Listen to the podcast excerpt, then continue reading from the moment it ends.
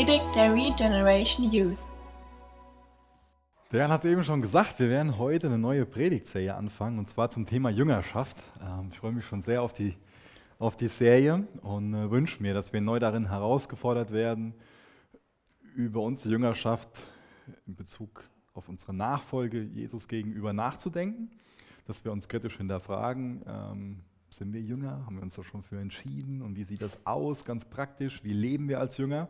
Dass wir uns aber auch herausfordern lassen mit der Frage, ob wir auch selbst dazu bereit sind, Jünger zu machen. Das heißt, es geht darum, mehr Jünger zu werden und mehr Jünger zu machen. Das sind so die beiden Richtungen, nenne ich es mal, die wir uns so wünschen. Das, der Predigtitel heute ist Jünger sein, Doppelpunkt im Staub des Rabbi. Ich denke, das im Staub des Rabbi, das wird nachher noch ein bisschen deutlicher und äh, versuche ich zu erklären, was, was das heißt. Ich finde das Bild ganz gut, aber wie gesagt, das spare ich mir für später auf. Und ich werde heute ähm, aus Matthäus 4 einen Text auslegen, Matthäus 4 ab Vers 18, könnt ihr gerne schon mal aufschlagen. Und da wird ein Szenario beschrieben, über das ich mich schon oft gewundert habe, wo ich mich schon oft gefragt habe, auch damals im Kindergottesdienst, wie kommt es denn dazu? Was hat denn das mit sich, äh, was hat denn das mit sich auf? Äh, ich, ich verhettle mich gerade, merkt ihr. Ähm, ich habe mich aber gefragt, was, was, was, was, was, find, was findet da statt? Das ist irgendwie eine Geschichte, die ich nicht verstehe. Könnt ihr euch mal vorstellen, dieses Szenario. Das sind ein paar einfache Fischer, der Simon, der Andreas, der Jakobus und der Johannes. Die sind am Strand und die waschen ihre Netze und ähm, hören so ihre die, die Geräusche, die, die, die sie normalerweise hören, das Wasser plätschert da und ähm, vielleicht ähm, schreit jemand, hey, gib mir mal das Netz und das sind so vertraute Stimmen. Ein anderer, der fängt vielleicht an zu jammern, weil ihm der Eimer auf den Fuß gefallen ist oder Stellt euch einfach mal vor, dass das, dass das so war, dass ihr mit da bei der Geschichte dabei seid, ähm, an diesem Ufer von dem See. Und dann hören diese einfachen Fischer eine Stimme, die sie noch nie gehört haben, und sie bekommen zugerufen, kommt und folgt mir nach. Und dann lesen wir da, dass die Jünger alles stehen und liegen lassen und Jesus nachfolgen. Und wie gesagt, da habe ich mich schon als kleines Kind im Kindergottesdienst gefragt, wie, wie kann das denn sein? Da kommt so ein fremder Kerl vorbei und sagt, komm, folge mir nach. Und die, zack, lassen den Eimer fallen und die Netze und lassen ihre Familien zurück und gehen. Ja? Wie kann das denn sein? Haben die jetzt irgendwie keine Angst gehabt, was mit denen passiert, auch wenn sie sich da einlassen? Und ganz ehrlich, wenn, wenn ihr jetzt irgendwie in Herborn in der Fußgängerzone seid und äh, dann läuft jemand vorbei und ruft, hey, komm, folge mir nach. Also, das Szenario kann ich mir jetzt nicht vorstellen, dass dann jemand hergeht und sagt, okay, ich lasse meine Familie zu Hause und meine Aus, für Schule gehe ich nicht mehr und das und das, alles zurück. Und also, dann äh, gehe ich hinterher und, und, folge der Person nach. Ja? Ist doch irgendwo, macht doch keinen Sinn, oder? Aber ich glaube, wenn wir ein paar Dinge über die damalige Kultur wissen und über das Bildungssystem da, macht es für uns viel mehr Sinn. Und deswegen lese ich erst nochmal den, den Text vor aus Matthäus 4, Vers 18 bis Vers 22. Und dann erkläre ich ein bisschen was zur damaligen Kultur. Matthäus 4, Vers 18. Als er, also als Jesus, am See von Galiläa entlang ging, sah er zwei Brüder. Den Simon, wurde Petrus genannt, und den Andreas, seinen Bruder, die ein Netz in den See warfen, denn sie waren Fischer. Und er spricht zu ihnen, kommt mir nach, und ich werde euch zu Menschenfischern machen. Jetzt kommt's. Sie aber verließen sogleich die Netze und folgten ihm nach. Und als er dort weiterging, sah er zwei andere Brüder, Jakobus, den Sohn des Zebedäus, und Johannes, seinen Bruder, im Boot mit ihrem Vater Zebedäus, wie sie ihre Netze ausbesserten, und er rief sie. Sie aber verließen sogleich das Boot und ihren Vater und folgten ihm nach. Da könnten wir jetzt irgendwie so denken, so der Zebedäus denkt so, was ist denn jetzt sind die beiden gefahren, ja? Die verlassen einfach so mich, unsere Familie, meine Frau und ich brauche die doch hier bei meinem Familienbusiness. Wir sind doch Fischer und sind darauf angewiesen, was zu fangen. Und jetzt habe ich zwei Arbeitskräfte weniger. Und so wird es auch oft dargestellt in Filmen. Und ich glaube, dadurch haben wir auch zum Teil eine falsche Vorstellung davon. Lasst euch mal erklären, warum. Gerade wenn es um dieses Thema Jüngerschaft geht, ist es einfach gut, so einen kulturellen Hintergrund zu haben. Und den will ich euch jetzt geben. Und es gab nämlich damals drei Ausbildungsstufen oder könnte auch drei Arten von, von Schulen sagen. Und zwar ist das erste Bet Sefer. Das ist für die sechs bis zehn Jahre Alten. Und zwar ist es das Haus des Buches, wird das genannt. Und da kommt jedes Kind rein. Oder ist zumindest jedes Kind reingekommen, damals im ersten Jahrhundert. Ähm, zumindest die Jungs, ähm, so muss ich sagen. Und ähm, damals gab es in jedem Dorf eine Synagoge und einen Rabbiner. Ein Rabbiner ist ein Lehrer der Tora. Und das, was in diesem Haus des Buches, also bei Bethsefer, gemacht worden ist, ist, dass diese Tora gelehrt wurde. Ja, von früh bis spät, ja, von Sonnenaufgang bis zum späten Nachmittag. Haben da die Kinder, die sechs- bis zehnjährigen, die Tora auswendig gelernt. Ähm, es gab damals im, Talmud so ein Sprichwort, das heißt, vor dem Alter von sechs Jahren nehmen wir ein Kind nicht als Schüler auf. Aber nimm es ab sechs Jahre als Schüler auf und mäste es mit der Tora wie einen Ochsen. Die Tora war damals total angesehen, die ersten fünf Bücher Mose also. Das wurde als Quelle des Lebens angesehen. Und die ganze Kultur, das ganze Judentum, die waren davon überzeugt, das ist das aller, allerbeste, was wir unseren Kindern geben können. Und deswegen sollen die das von früh bis spät lernen. Ja, Im Alter von sechs bis zehn Jahren haben die das auswendig gelernt. Das heißt, spätestens mit zehn Jahren war es so, dass die die kompletten fünf Bücher Mose auswendig kannten. Ja. Ich habe jetzt nochmal angefangen, durch die Bibel zu lesen und war dann irgendwann im Februar ganz happy, dass ich die fünf Bücher Mose gelesen habe. Da dachte ich schon so, ach cool, ja, das hast du jetzt mal geschafft, in Anführungsstrichen. Dann setze ich mich mit so einem Thema auseinander. Das sind sechs bis zehnjährige, die können die dann auswendig, ja. Und ich meine, das ist toll, wenn ich das mal gelesen habe. ja. Und die haben das in einer ganz praktischen Art und Weise gemacht. Die haben das nicht nur so einfach nur gelesen, sondern haben sich alles Mögliche auch einfallen lassen, ähm, um das ähm, auswendig zu lernen. Es war sehr interaktiv, die haben gesprochen, gesungen und gedichtet. Und ich habe nachgelesen, also am ersten Schultag war es so der Brauch, dass ein Rabbi die ganze Tafel, mit der sie gelernt haben, wo sie Sachen aufgeschrieben haben, mit Honig beschmiert hat.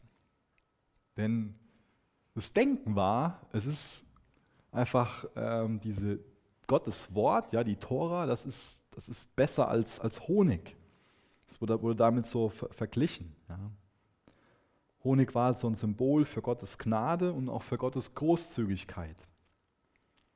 Wie gesagt, die Tora, die Quelle des Lebens.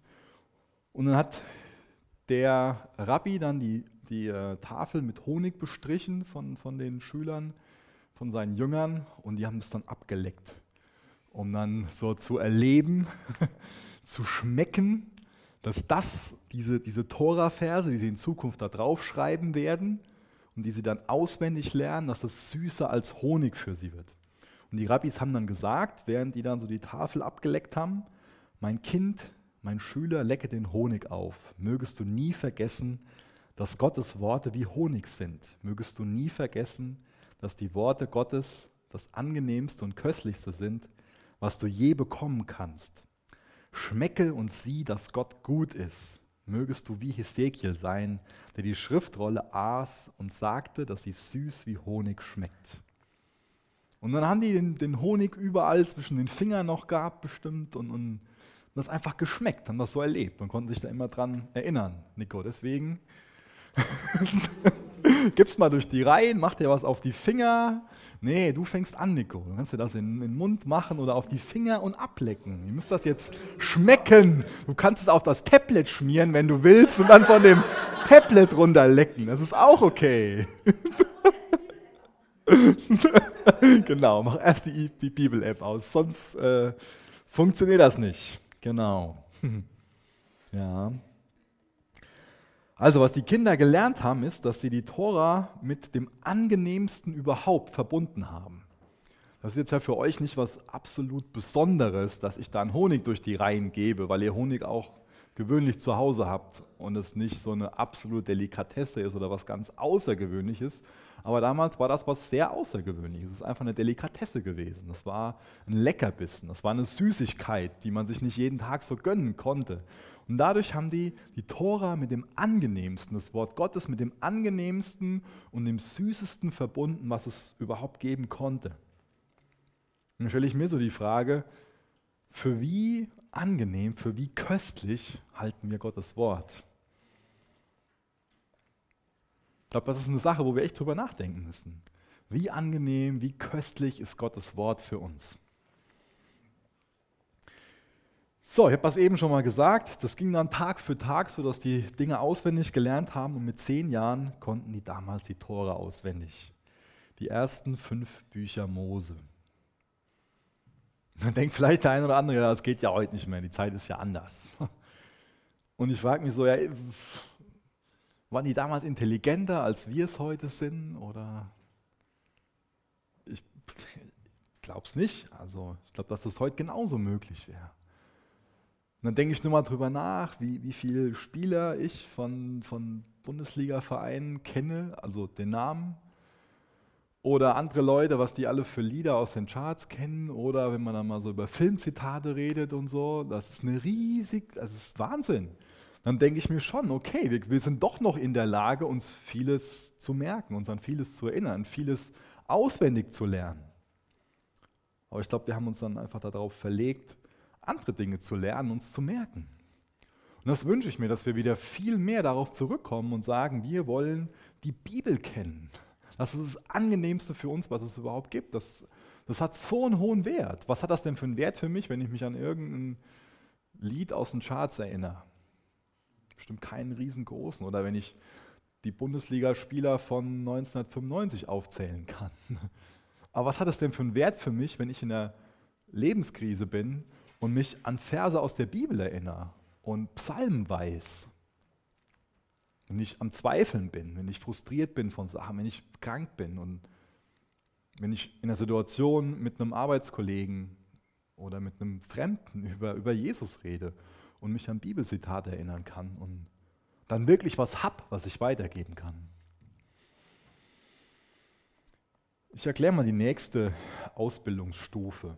Und zwar sind dann da so die Kids mit zehn Jahren reingekommen und die gingen, bis die 14 Jahre alt waren. Das wird Bet Talmud genannt, also Haus der mündlichen Tora. Aber das sind längst nicht alle reingegangen in diese Schule, nenne ich es mal, sondern die meisten von den Zehnjährigen sind dann wieder ins normale Leben zurückgekehrt. Die haben dann das Familienhandwerk erlernt, Damals brauchten die sich keine Gedanken darüber machen, ob sie eine Ausbildung machen wollen und welche Ausbildung oder ob sie doch studieren wollen und in welche Stadt sie gehen wollen. Die wussten schon ähm, mit der Geburt, was sie später mal wollen. Ja? Das ist, die wollen später mal äh, das machen, was der, was der Papa auch gemacht hat. Ja, ähm, war nicht nur gut, aber die Frage hat sie zumindest nicht gestellt. Genau, es gab aber dann auch einige wenige Kinder, die in, diesem, in dieser ersten Schule, also zwischen sechs und zehn Jahren, ähm, bewiesen haben, dass sie ein besonderes Verständnis für die Tore haben. Und die durften dann im Alter von zehn Jahren in diese Bet Talmud gehen, in diese Schule, diese quasi zweite Ausbildungsstufe. Da durften also nur die allerbesten Schüler, man könnte sagen, so die Einserkandidaten, die durften da dann weiter studieren.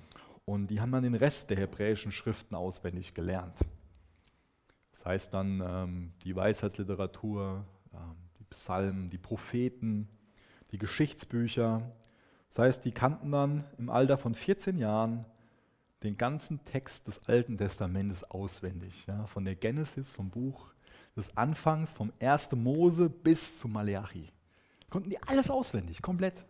Da gibt es heute noch viele, die können das, weil das einfach das Schulsystem da ist. Das ist Wahnsinn, oder? So viele Bücher. Und wir freuen uns, wenn wir Psalm 23 aufsagen können. Ja? Wahnsinn. Und was ich auch interessant fand, dass die Schüler dann da auch die Kunst des jüdischen Fragens und Antwortens gelernt haben. Wenn ich jetzt euch fragen würde, was 2 plus 2 ist, was kriege ich dann für eine Antwort? Wow. Ich weiß, dass es jetzt eine, eine, Unterforderung ist, aber im Normalfall würde ich von euch die Antwort 4 bekommen, oder? Wenn dann so ein Rabbi fragen würde, was 2 plus 2 ist, dann würde er die Antwort bekommen, wie viel ist 16 geteilt durch 4? Das ist so die, die, jüdische Kultur, so in Fragen und Antworten zu lernen. Das heißt nicht nur stupide dann zu sagen 4, sondern eine Antwort auf die Frage zu geben, aber die Informationen irgendwo so zu, mitzuteilen. Ich habe das verstanden, ich kann da was mit anfangen und ich kann weiterdenken. Ja?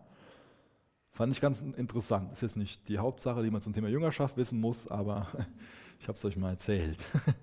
Aber wo es mir darum geht, ist, ihr merkt schon, die sind wirklich geschult worden, mit einem scharfen Verstand an eine Sache zu gehen. Und dann ähm, die, die, die Informationen zu, zu verarbeiten, da was mitzumachen. Und das sieht man auch im äh, Leben von Jesus. Wenn ihr mögt, könnt ihr aufschlagen, Lukas 2, Vers 45. Denn ähm, aufgrund von, von der Textstelle in Lukas 2 gehen viele davon aus, dass Jesus einer von denjenigen war, ähm, die nicht nur dann zu Hause so das, das Business vom, vom Papa gelernt haben, also Zimmermann, sondern ähm, der auch bei dieser Bet Talmud noch seine Ausbildung ähm, weitergemacht hat.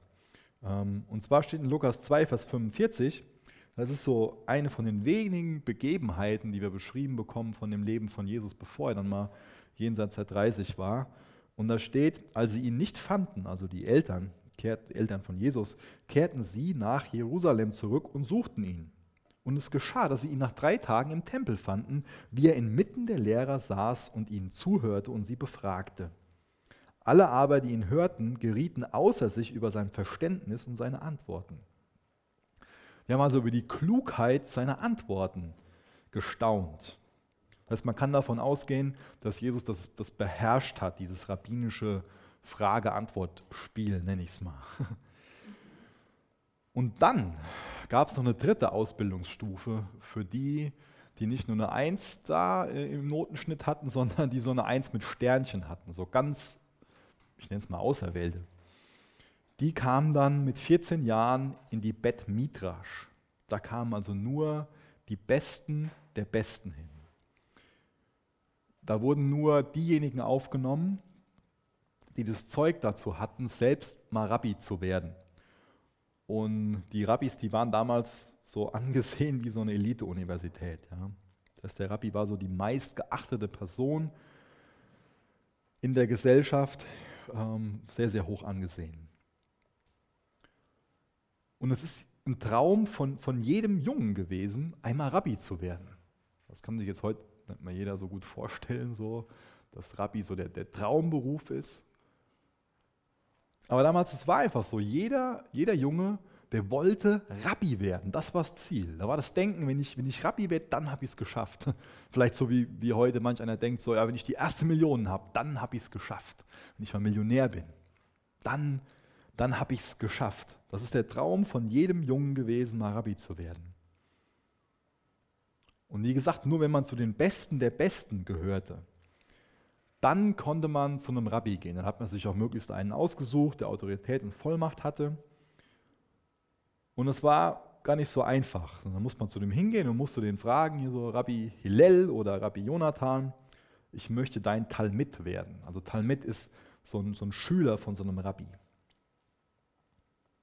Das heißt, so ein, so ein Jünger, das ist jemand, der sich unter die Anleitung von einem anderen stellt und, und von dessen Lebenswandel lernen will und der sich dann auch mit ähnlichen Lebensaufgaben identifiziert. Und was wir wissen müssen, ist, dass es immer, wie gesagt, so ein, so ein ganz großes Verlangen für die Jünger war oder für die, für die jüdischen Jungs war, so ein Jünger sein zu wollen, um dann dadurch auch die Chance zu haben, zu einem Rabbi zu werden.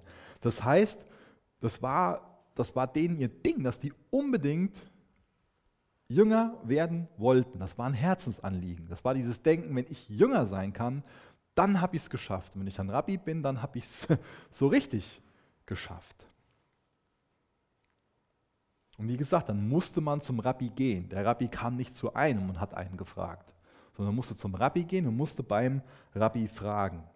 Dann hat der Rabbi so, ein bisschen ähm, Bibel-Kung-Fu gespielt mit einem und hat dann nachgefragt, kennst du die Tora? Kennst du die komplett auswendig? Ja? Kennst du die mit Kopf und Herz?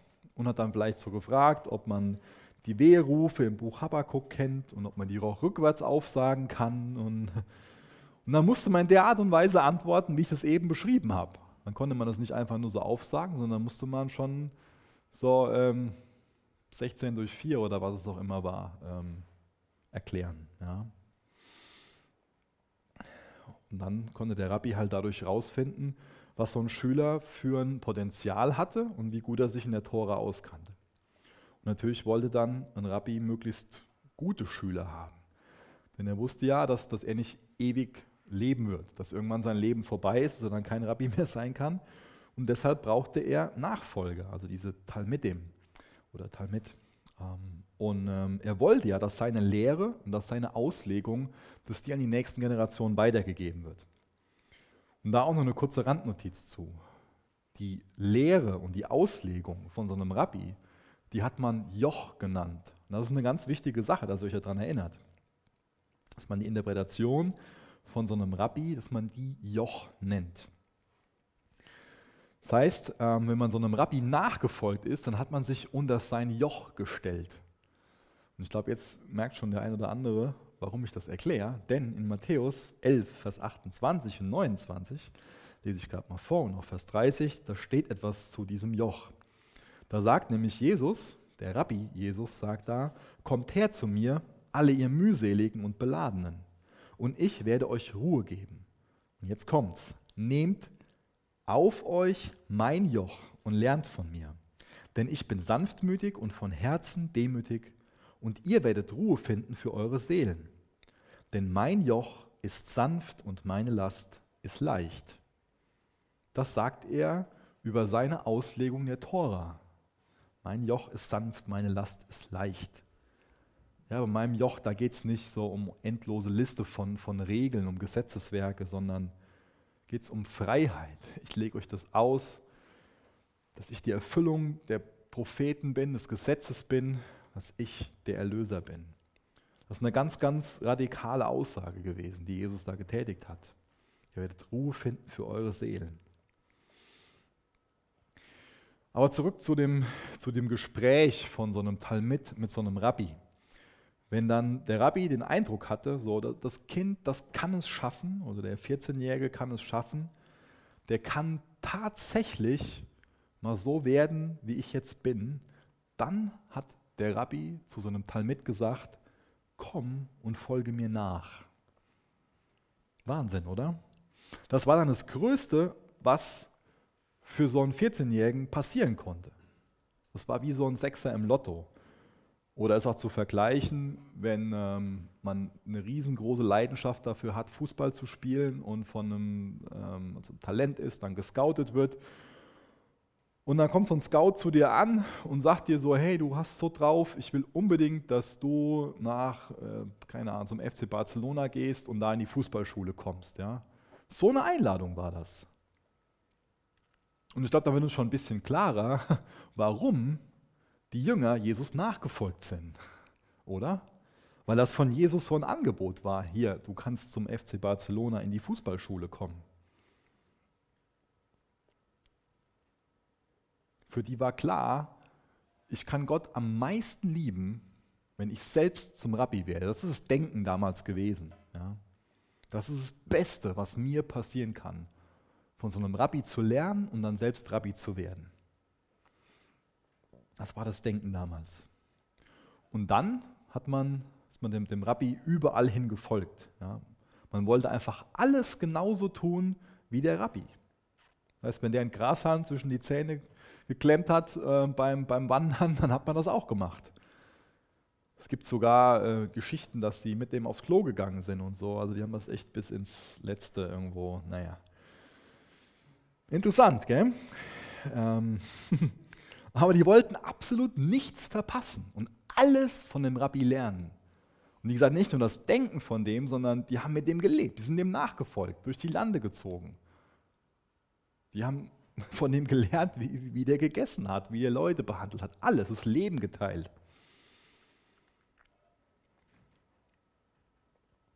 Das war das große Ziel. So werden, wie der Rabbi ist, sich so verhalten. Die Lehre verstehen, in der Lage zu sein, das mal weiterzugeben, aber vor allen Dingen von seinem Verhalten lernen. Und das sollte ja auch, wenn wir Nachfolger von Jesus sind, unser absolutes Ziel sein, dass wir als Nachfolger von Jesus Jesus ähnlicher werden, so werden, wie er ist. Ich will euch noch ein Zitat vorlesen, und zwar aus der Mishnah, und zwar folgendes. Mögest du bedeckt sein vom Staub deines Rabbi, mögest du dich so sehr bemühen, so zu sein wie dein Rabbi, mögest du ihm mit so viel Begeisterung und Leidenschaft und Hingabe nachfolgen, dass du so nah hinter deinem Rabbi hergehst, dass dein ganzes Gesicht mit dem Staub deines Rabbi bedeckt ist. Mögest du bedeckt sein vom Staub deines Rabbi. Das hat den Wunsch ausgedrückt von so einem Talmud. So nah an dem Rabbi dran sein wie möglich. Man wollte im Staub des Rabbi laufen. Man wollte in seinen Fußspuren groß werden. Und jetzt nochmal zurück zu Matthäus 4 war das. Also zurück zu Jesus am See Genezareth. Wir haben gelesen, er hat dort die Brüder Petrus und Andreas getroffen und davon gelesen, was die gemacht haben. Die haben gefischt. Was sagt uns das über die? Das ist ja denen ihr Familienhandwerk gewesen. Und was sagt uns das über die beiden? Das sagt uns über die, dass die diese rabbinische Schule verlassen mussten. Dass es da keinen Rabbi gab, der irgendwo Potenzial in denen gesehen hat, der gesagt hat, an die glaube ich. Ich glaube, dass die, dass es, dass es sich lohnt, in die zu investieren. Ich will, dass die mir nachfolgen. Denen, denen sage ich, komm und folge mir nach. Was uns das über die sagt, ist, da gab es keinen Rabbi, der an die geglaubt hat. Der gesehen hat, die Jungs, die haben Potenzial. Ja? Mit denen kann ich die Welt auf den Kopf stellen die sind es wert, dass ich in die investiere, dass ich die an die Hand nehme und dass ich denen zeige, wie man leben sollte. Und Jesus kommt zu ihnen und sagt ihnen, komm, folge mir nach. Und die Jünger lassen alle stehen und liegen und folgen ihm nach. Das ist das Krasse. Da war vorher niemand, der Potenzial in denen gesehen hat. Und vielleicht sind die zu Rabbis hingelaufen und haben gefragt, hier so, hey, kann ich, kann ich dein Talmud werden? Und haben gebittelt und gebettelt und, ah, kann ich nicht doch? Und, uh, und haben versucht, sich da irgendwo anzupreisen, nenne ich es mal. Und haben immer wieder diese Enttäuschung bekommen. Und da war kein Rabbi, der an sie geglaubt hat. Und dann, dann kommt ein Rabbi an und erniedrigt sich so. Wie gesagt, das war einfach entgegen die Würde von einem Rabbi einem anderen zu sagen, also nach Jüngern zu suchen, einem anderen zu sagen, hier, komm, auf jemanden zuzugehen. Und das, zum, das, das, das war absolut gegen die Rabbis so, also gegen ihre Würde, meine ich. Aber Jesus macht das. Jesus ist nicht so ein Rabbi wie die anderen Rabbis. Jesus geht dahin und bietet denen das an. Er sagt denen, hey, in dir sehe ich das Potenzial. Ich glaube an dich, in dich will ich investieren. Du kannst so werden, wie ich bin. Folge mir nach. Geht hinter mir her. Folgt mir als meine Jünger. Das ist was ganz absolut Ungewöhnliches. Wie gesagt, normal gingen diese eins mit Sternchenkandidaten zu so einem Rabbi und haben den angebettelt aufgenommen zu werden. Aber unser Rabbi Jesus geht zu denen hin und sagt denen, komm, folge mir nach. Und damit hat er denen vermittelt, ich glaube an dich. Ich nehme dich an meine Hand und du kannst so werden, wie ich bin. Ich glaube an dich, dass du das Potenzial hast, Rabbi zu werden. Ich glaube an dich. Ich glaube, dass das so ein, so ein Knackpunkt dieser Berufungsgeschichte ist. Dass Jesus hier eine Gruppe von jungen Männern beruft, die aus der Sicht von anderen Rabbinern als untauglich galten. Und dann hat er sie losgeschickt und mit ihnen die Welt verändert. Das ist doch unglaublich, oder? Dass Jesus nach so einem B-Team Ausschau hält, so nach der zweiten Wahl. Und dass der mit denen die Welt auf den Kopf stellt das hat auch eine tiefgreifende Auswirkung für uns alle, oder?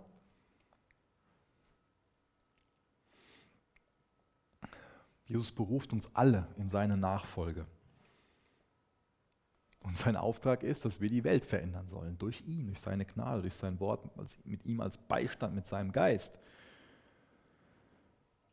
Was uns Jesus damit sagt, ist, dass er an uns glaubt. Das hört sich vielleicht im ersten Moment komisch an, dass Jesus an uns glaubt, aber ich denke, dass ich genug begründet habe, warum wir das sagen können, dass Jesus an uns glaubt.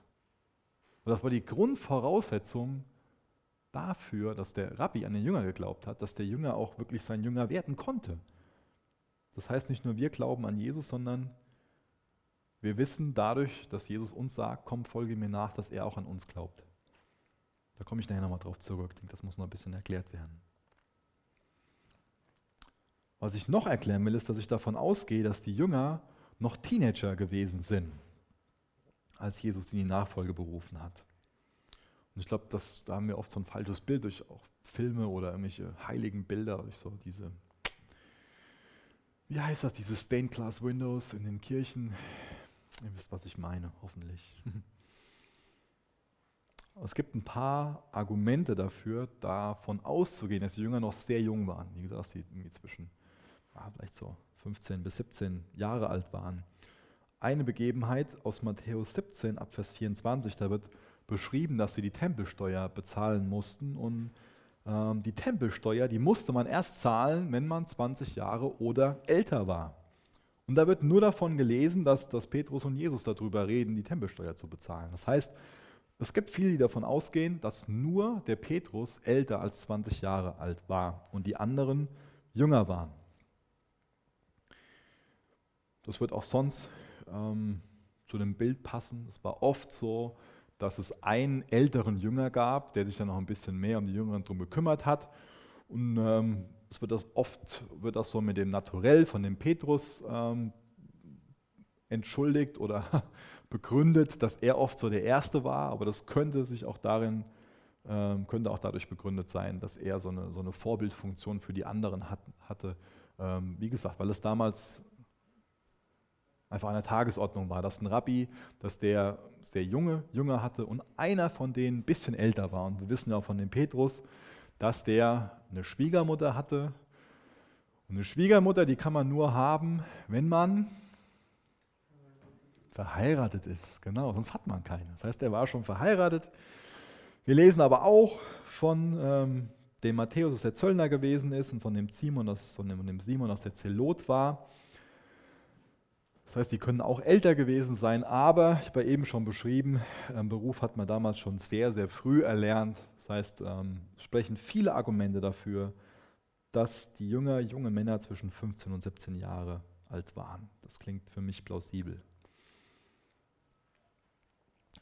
Das finde ich spannend, dass Jesus so diese Verlierer, die Versager oder zumindest diejenigen, wo die anderen nicht das Potenzial gesehen haben, die nicht gut genug für die anderen waren, dass der so eine Gruppe von jungen Jüngern gebraucht, dass er die ausgebildet hat und dass es eine Auswirkung hat auf uns heute, dass wir hier sitzen. Das wird ja, wäre ja ohne, dass das damals passiert ist, würden wir nicht hier sitzen. Ja? Das hat eine Auswirkung bis heute. Ich finde das, find das Wahnsinn, dass diese Jünger, dieses B-Team, dass die gesagt bekommen haben, du kannst es schaffen. Du kannst das Gleiche schaffen wie ich. In Johannes 15, Vers 16 steht, ihr habt nicht mich erwählt, sondern ich habe euch erwählt und euch dazu bestimmt, dass ihr hingeht und Frucht bringt und eure Frucht bleibe, damit, was ihr den Vater bitten werdet in meinem Namen, er euch gebe. Jesus hat uns erwählt. Jesus fragt dich auch heute Abend nochmal ganz neu, Willst du mein Talmid sein? Willst du mein Jünger, meine Jüngerin sein? Willst du meine Nachfolgerin sein, mein Nachfolger? Und da ist wichtig, dass wir da wieder ganz neu eine Antwort drauf geben. Und ich glaube, dass wir oft im Leben in Situationen sind, wo wir sagen müssen, was wollen wir jetzt eigentlich? Und in Bezug auf unsere Nachfolge ist es, glaube ich, heute Abend wieder so weit, dass wir uns fragen müssen, wie sieht es denn mit meinem Glauben aus? Will ich Jesus nachfolgen? Ist das eine Herzensangelegenheit von mir oder was? Was will ich eigentlich mit meinem Leben? Will ich alles zurücklassen?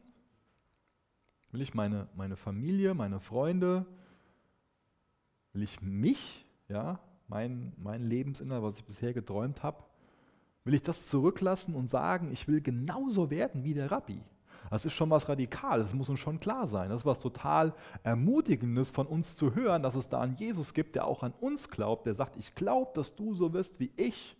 Und das Tolle an Jesus, wir lesen nachher noch davon, wir sind ja oft so bestrebt, dass wir die Größten sein wollen. Aber Jesus geht her und sagt, ich gehe zum Vater und ihr werdet noch größere Dinge tun als ich. Das ist noch ein Herzensanliegen von ihm. Das traut er uns zu, dadurch, dass er uns auch sein Wort gegeben hat und seinen Geist gibt und eine Beziehung zu ihm.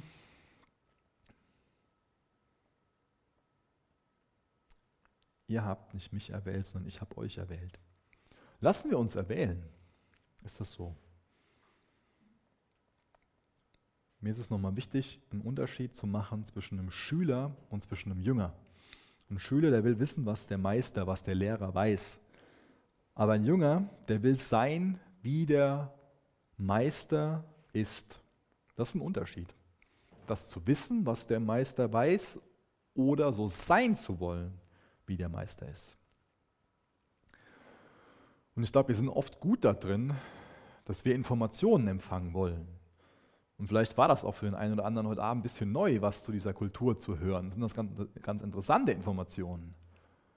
Und das ist auch ein Anliegen von uns, wenn wir predigen, euch Informationen weiterzugeben. Aber uns geht es ja in erster Linie darum, dass wir in der Beziehung zu Jesus stärken und nicht nur Informationen weitergeben. Das geht natürlich auch nicht ohne Informationen. Aber wie gesagt, es geht nicht darum, dass wir einen Kopf voll mit Sachen haben und dann vor Erkenntnis überfließen. Und es geht darum, dass wir den Staub von dem Rabbi im Gesicht haben, ihm nachfolgen, wirklich so werden wollen, wie er ist und nicht nur Dinge über ihn wissen. Das ist was ganz anderes. Sind wir dazu bereit, Jesus so auf den Fersen zu sein, dass uns sein Staub im Gesicht klebt?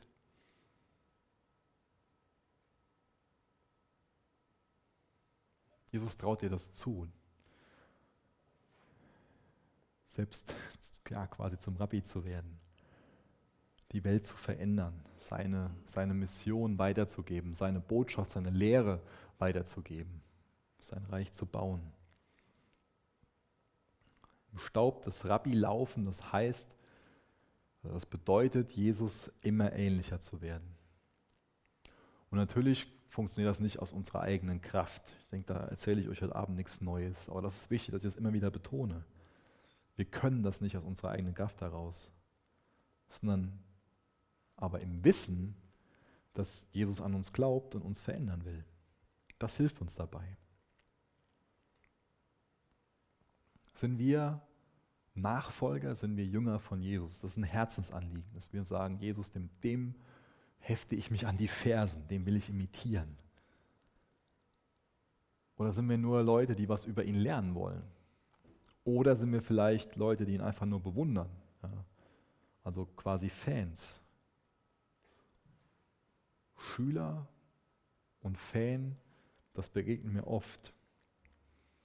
Aber Jesus will, dass wir echte Freunde von ihm sind. Jesus will, dass wir echte Nachfolger von ihm sind, dass wir ihn imitieren. Da hat sich bis heute nichts dran geändert. Das ist natürlich viel einfacher für uns, nur so Fan zu sein und so einen Gefällt mir-Button auf, auf Facebook zu klicken, durch so ein Kreuzkettchen vielleicht zu zeigen, dass wir Fans von ihm sind oder so ein Fischaufkleber.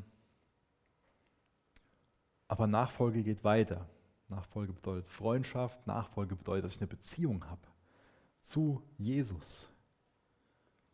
Jesus nachzufolgen bedeutet zum einen, dass wir wissen, okay, der Meister, der vertraut mir, der glaubt an mich, aber ohne dass ich Jesus vollkommen vertraue, folge ich ihm nicht nach. Und auch das ist wieder eine wichtige Frage für uns. Vertraust du Jesus vollkommen über alle Bereiche von deinem Leben? Wir haben oft großen Glauben daran, dass uns Jesus rettet. Aber wie viel Glauben hast du daran, dass alles, was er in seinem Wort sagt, Wahrheit ist? Wie viel Glauben hast du daran, dass er dich heute und morgen mit allem versorgt, was, was du brauchst? Wie viel Glauben hast du daran, dass sein Wille für dein Leben das Beste ist, was dir passieren kann? Wie viel Glauben hast du daran, dass sein Wort so ist, wie ich es am Anfang beschrieben habe, mit dem Honig.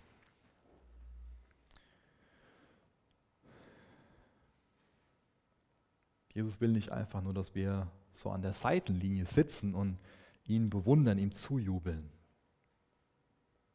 Er will, dass wir ihm nachfolgen, dass wir quasi aufs Spielfeld kommen. Und nachfolgen, das ist viel mehr als einfach nur so einen theologischen Standpunkt abnicken. Nachfolgen, das, das ist ein Lebenswandel, ist klar.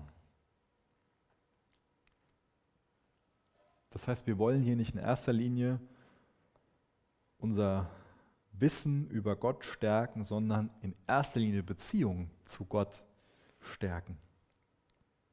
Ich lese noch einen Vers vor aus Markus 8, Vers 34 bis Vers 36. Dann rief er seine Jünger und die Menge zu sich.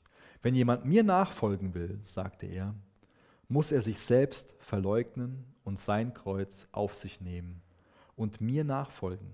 Denn wer versucht, sein Leben zu bewahren, der wird es verlieren. Wer aber sein Leben um meinetwillen und um der guten Botschaft willen verliert, der wird es retten. Was nützt es einem Menschen, wenn er die ganze Welt gewinnt, dabei aber seine Seele verliert? Was nützt es einem Menschen, wenn er die ganze Welt gewinnt, dabei aber seine Seele verliert? Wir lesen hier davon, dass Jüngersein auch bedeutet, dass man sich selbst verleugnet, dass man sein Kreuz auf sich nimmt.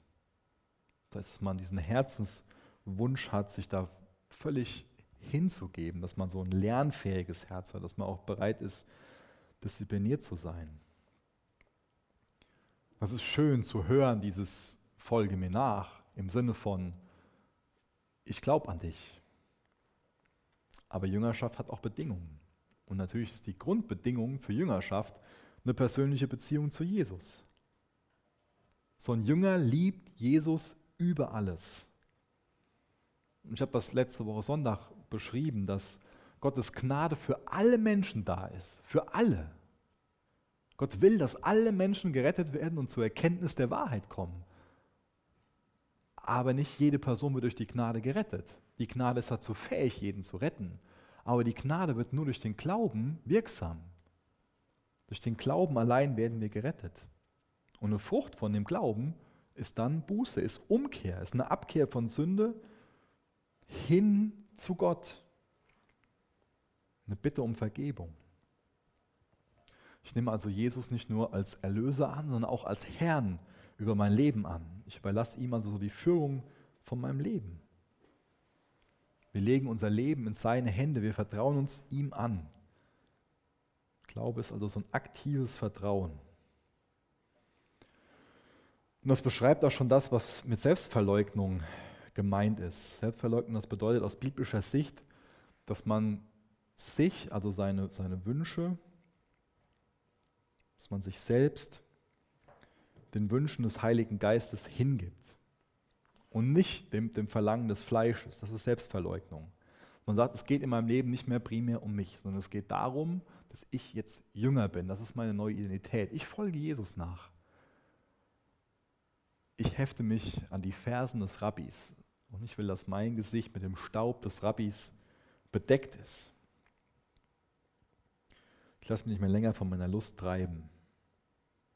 Dieses Kreuz auf sich nehmen, das, das bedeutet auch, dass wir uns selbst sterben, was dann heißt, dass wir unsere Rechte, unsere Talente, unsere Zeit, unsere Zukunft, vielleicht unseren Ruf auch, unsere Familie, Freunde, Ressourcen, dass wir das bereit sind aufzugeben oder diese bekannte Geschichte, wo, wo dieser reiche Jüngling da zu Jesus kommt und ähm, ihm dann nachfolgen will und so. Und dann ähm, sagt aber Jesus, ja, dann geh zuerst her und verkauf alles, was du hast. Ja, das war jetzt nicht, dass er dann dadurch gerettet worden wäre, wenn er alles verkauft hätte, aber das war einfach so, wo Jesus wusste, das ist dem an sich wesentlich lieber, wertvoller, als ich es bin. Und das hat Jesus aufgezeigt durch so eine Frage. Und das ist eine Frage für uns. Ist uns Jesus kostbar? So sind wir bereit, alles hinter uns zurückzulassen und zu sagen, Jesus, dir folge ich nach, dir diene ich. Das heißt, es gibt Bedingungen für die Jüngerschaft und es gibt auch einen Preis der Jüngerschaft. Und auch das ist eine Sache, zum Beispiel in Matthäus 8, Vers 19 und folgende, die jetzt nicht mehr ganz vorlesen, aber da wird uns beschrieben, wo wir einfach uns dann die Frage stellen müssen, Sind wir bereit, die, die, Kosten zu überschlagen? Sind wir bereit, den Preis zu zahlen? Gebraucht Jesus auch mal dieses Bild, ähm, dass bevor jemand so einen Turm baut, da muss jemand die Kosten überschlagen. Da muss man gucken, ich, bin ich bereit, die Kosten dafür auf mich zu nehmen? Das ist eine Frage. Bist du bereit, die Kosten auf dich zu nehmen, den Preis der Jüngerschaft zu bezahlen? Da gehört es dann vielleicht zu, dass man von der Gesellschaft verachtet wird, dass man verlacht wird, dass man ausgegrenzt wird. Dann gibt es Leute, die, da haben, die haben da kein Verständnis für. Vielleicht aus deiner Familie, vielleicht dein Eigenfleisch und Blut, vielleicht dein Freundeskreis, Leute auf der Arbeit. Wenn du sagst, ich folge Jesus nach, dann hat es auch die Konsequenzen, dass, dass es auch zwischenmenschliche Spannungen da geben kann und du dafür verachtet wirst. Das hat einen Preis, diese Nachfolge. Und nicht nur in Bezug auf Leute um uns herum, sondern auch so ein geistlicher Kampf. Der Teufel will nicht, dass wir Jesus nachfolgen. Er will uns davon ablenken, wenn er uns nicht ablenken kann, irgendwie anders zu Fall bringen. Aber wenn wir Jesus nachfolgen, dann sind wir auf der Seite des Siegers. Das ist kostbar, das zu wissen. Und es gibt nichts Bedeutenderes, nichts Besseres, als wir mit unserem Leben anfangen könnten. Und deswegen will ich dir ganz zum Schluss nochmal die Frage stellen, wenn jetzt Jesus bei dir anklopft, ist es dann für dich so, wie wenn für so einen fußballbegeisterten jungen 13-, 14-Jährigen ein Scout vom FC Barcelona anklopft und sagt, an dich glauben wir, wir wollen dich in La Masia haben oder wie das auch immer heißt, La Masia, keine Ahnung, ist doch egal. Diese Fußballschule von denen, da wollen wir dich drin haben. Ist es für uns so bedeutend, wenn, wenn wir das heute neu von Jesus hören, dass er an uns glaubt, dass er das Potenzial in uns sieht? Wie sieht das dann aus mit dem Preis der Jüngerschaft und mit den Bedingungen der Jüngerschaft? Gehen wir auf diesen Ruf ein oder lässt uns das kalt? Oder sagen wir ganz neu, Jesus, an deine Fersen hefte ich mich. Du sollst mein Rabbi sein, ich will dein Talmid sein. Ich will deinen Staub in meinem Gesicht haben und ich will dir ähnlicher werden. Jesus, ich bitte dich, dass du im Verlauf des Abends noch an unseren Herzen wirkst. Wir vertrauen auf dein Wort, dass es zu uns spricht, dass es uns zurüstet zu jedem guten Werk. Vertrauen auf deinen Geist, dass er wirkt an uns und wir laden dich ein. Komm hier hin, erfülle uns, wirke an unseren Herzen. Jesus, danke, dass du uns ganz neu die Frage stellst, ob wir deine Nachfolger sein wollen. Ich möchte dich bitten, dass wir alle, jeder Einzelne von uns aus dem ganzen Herzen heraus sagen, ja, Jesus, wir wollen dir nachfolgen. Das ist das Größte, das Kostbarste, was uns passieren kann. Das ist unser Sechser im Lotto. Jesus, bist du. Danke, dass du unser Rabbi sein willst. Jesus, wir wollen nicht nur von dir lernen, sondern wir wollen so werden, wie du bist. Und danke, dass du sagst, dass wir deinen Geist haben, dass wir dein Wort haben, dass wir dadurch auch so werden können, wie du bist. Durch deine Gnade, Jesus. Nicht aus uns heraus, aber durch deine Gnade. Durch das Wissen, dass du Gott bist. Und dass du uns dazu befähigst, zu jedem guten Werk, Herr. Danke für deine rettende Gnade. Und danke für deine, deine verändernde, für deine formende Gnade. Jesus, wir wollen deine Talmud sein, deine Jünger. Danke, dass du unser Rabbi sein willst. Und danke für das Privileg, dir nachzufolgen, Herr. Amen. Danke für das Anhören der Predigt. Weitere Informationen findest du unter www.regenerationyouth.de.